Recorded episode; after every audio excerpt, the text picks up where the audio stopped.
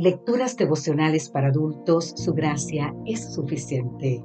Cortesía del Departamento de Comunicaciones de la Iglesia Dentista del Séptimo Día Gascue en Santo Domingo, capital de la República Dominicana.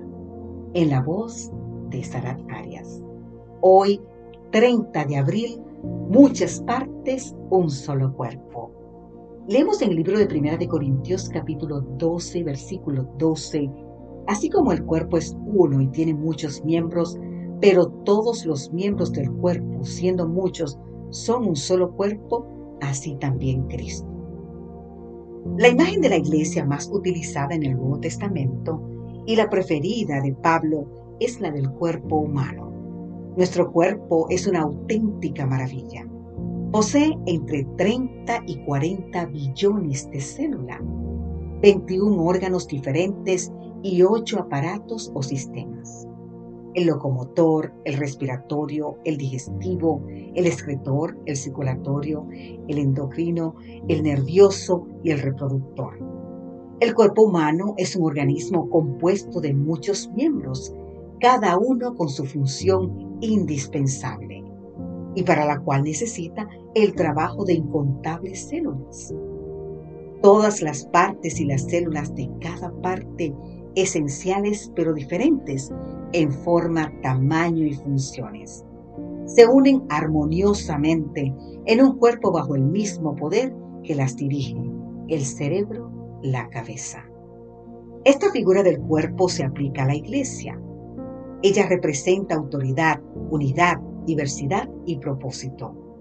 La autoridad del cuerpo y de la iglesia es la cabeza.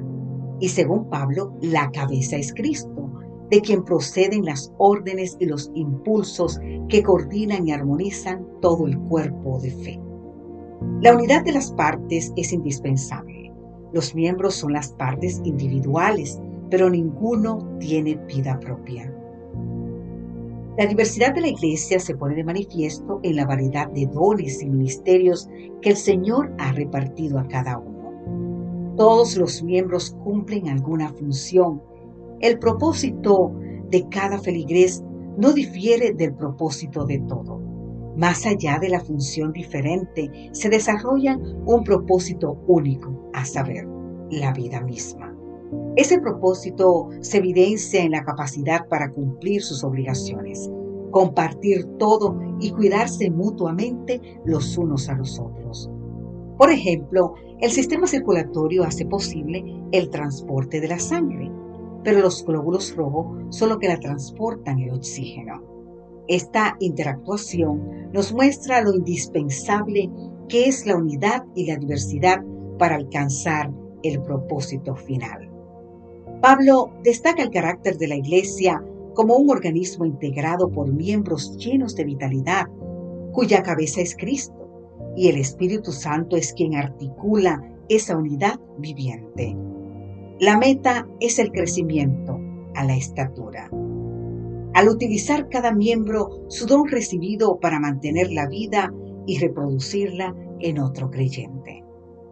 Mientras todo el cielo está en actividad, enviando mensajeros a todas partes de la tierra con el propósito de promover la obra de la redención, la iglesia del Dios viviente debería actuar como colaboradora de Jesús somos parte de su cuerpo místico y Él es la cabeza que controla todos sus miembros. Jesús sigue soñando que seamos uno, según su oración de San Juan 17 que nos dice, quiere que estemos unidos y que el mundo nos conozca para que el mundo crea.